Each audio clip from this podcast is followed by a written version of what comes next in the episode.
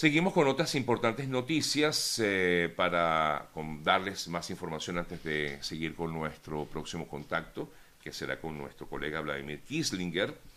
Antes de, seguir, importante para todos aquellos que quieran hacer sus envíos a Venezuela, saben que cuentan con los amigos de GM Envíos arroba GM Envíos en su cuenta de Instagram este mes de junio que viene. Bueno, vienen con promociones buenísimas para el Día del Padre, pero aprovechenlas desde ya porque si usted quiere llevarle o enviarle un regalo a su papá o algún familiar que tenga en Venezuela o en Colombia o en Perú, en Chile o en Dominicana, o en México, por ejemplo, porque son los lugares a los que llega, entre otras naciones, eh, GM Envíos. Hágalo desde ya, aproveche las promociones que tienen los amigos de GM Envíos. ¿Cuáles son? Búsquenlas en su cuenta de Instagram, arroba GM Envíos, arroba GM Envíos, que es el mejor aliado puerta a puerta a Venezuela y gran parte de Latinoamérica. También 305-930-2660, el número telefónico de los amigos de GM Envíos.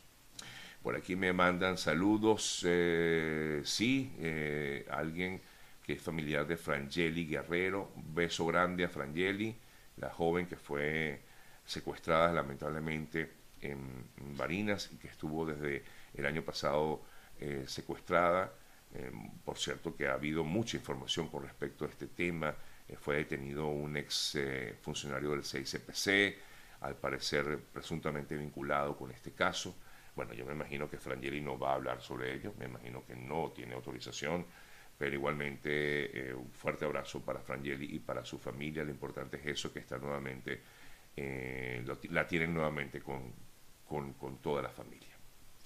Miren, amigas, amigos, entre otras noticias eh, les comento, para mañana se espera que continúe la audiencia en contra del colega Roland Carreño eh, continúa, por supuesto, esta situación. Además, Roland tiene dos patologías, según comentaba el abogado Yuval García, una hiperglicemia y problemas de hipertensión arterial, pero continuará este proceso judicial a partir del día de mañana, según se espera en Venezuela.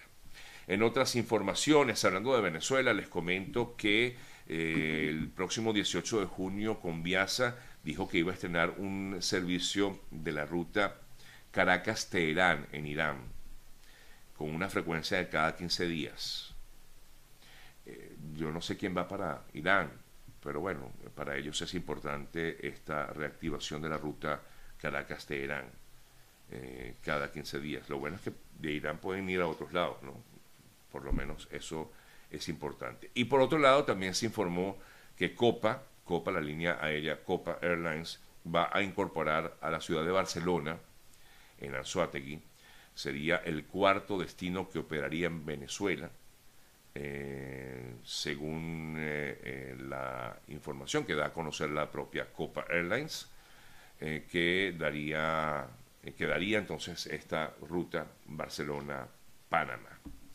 En otras importantes noticias que también debemos eh, destacar, eh, amigas, amigos eh, importantes por demás, Estados Unidos ayer informaba que busca maneras para que los pueblos de Colombia, de Venezuela y de Nicaragua estén presentes en la llamada Cumbre de las Américas. Como todos sabemos, Estados Unidos no invitó a los representantes, es decir, a los, integra o los, sí, los representantes de los regímenes de estas naciones de Cuba, Nicaragua y Venezuela. No están invitados, pero quieren ver la forma de que los pueblos de esos países tengan una voz en la cumbre de las Américas.